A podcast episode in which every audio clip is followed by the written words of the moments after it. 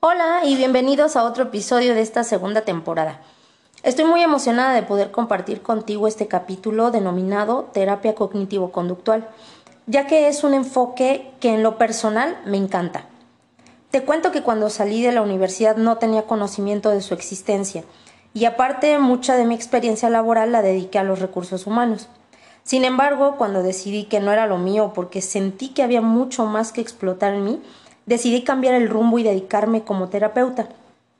Aunque no fue fácil en un principio, era algo que rondaba en mí y tenía que buscar especializarme.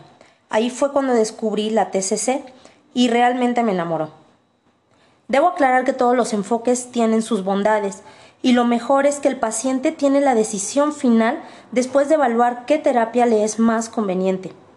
Y justo en este episodio Independientemente de dirigirnos hacia la TCC, te platicaré cómo hacer un mejor análisis del tipo de terapia que necesitas, si estás pensando en tomar apoyo psicológico. Y bueno, después de este breviario acerca de mi historia laboral, entremos de lleno a la TCC.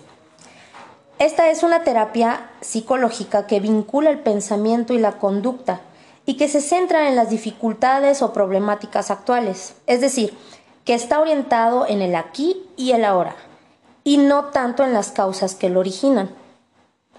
Visualiza tres esferas conectadas entre sí, donde la esfera principal son tus pensamientos, acerca de un hecho, persona o situación.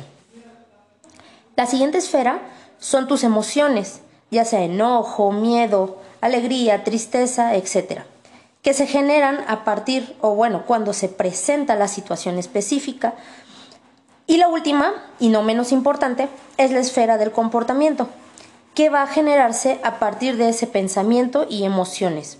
Y a su vez va a reforzar el pensamiento nuevamente para formar un círculo.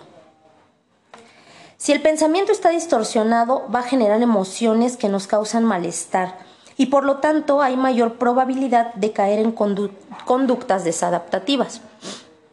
Ahora imagina la siguiente situación. Sales de una reunión avanzada la noche, buscando acercarte a tu auto, el cual dejaste un poco lejos. Cuando te percatas que estás en un callejón con luz escasa y muy solitario, de pronto alguien comienza a caminar detrás tuyo. Primero, ¿cuál es tu pensamiento en ese instante? ¿Ya lo tienes? Ok. ¿Qué emociones experimentas ¿Ok? Y la tercera pregunta es, ¿cuál es tu actuar ante tal situación?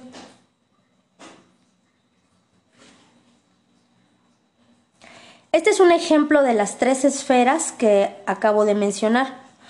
Puedo inferir, si te han contado o has vivido algún asalto, lo que pensaste es que te iban a asaltar o te iban a hacer daño.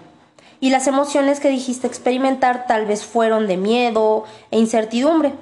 Sin embargo, tu conducta pudo ser de huida, parálisis o ataque. Y en ese caso el ataque no es lo más adaptativo y nos pone en riesgo mayor sin ir más allá del ejemplo. Claro, pensando en que eh, la persona que viene detrás de nosotros tal vez no nos quería hacer daño, simplemente iba caminando igual que tú hacia su auto.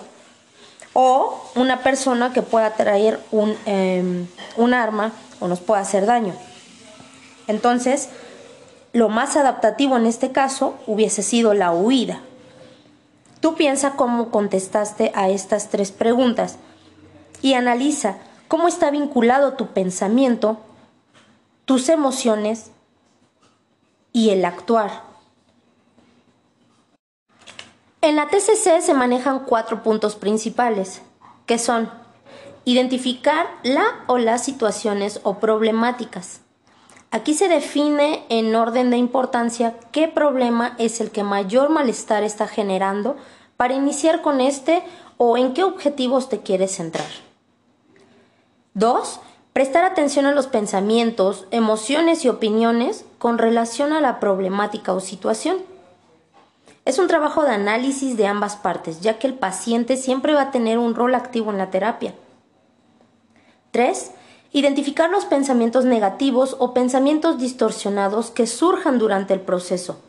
Para esto, el terapeuta te proporcionará la información que te sirva de herramienta y sea más fácil dicha identificación. Por último y cuarto punto, reformar pensamientos distorsionados con pensamientos más adaptativos.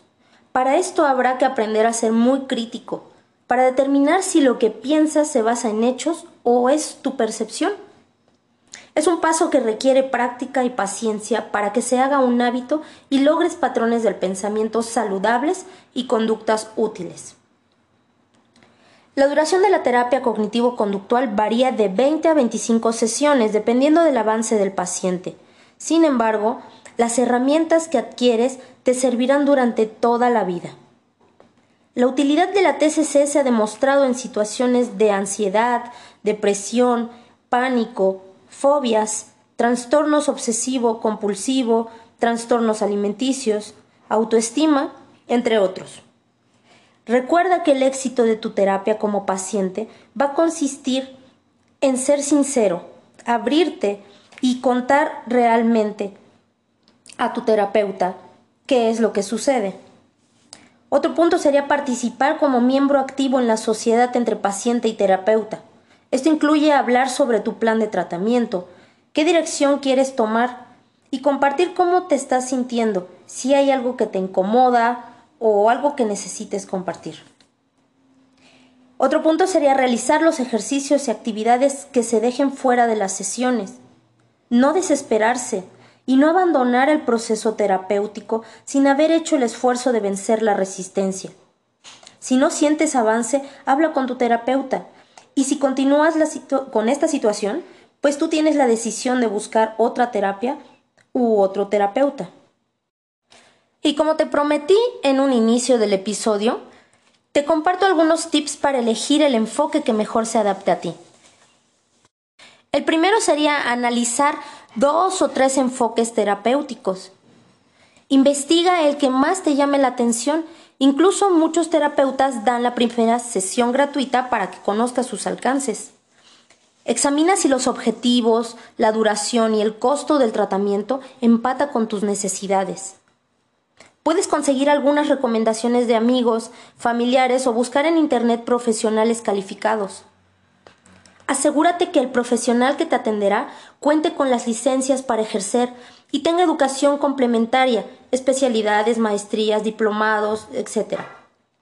Pregunta al terapeuta si tiene la experiencia en el tratamiento de tus síntomas.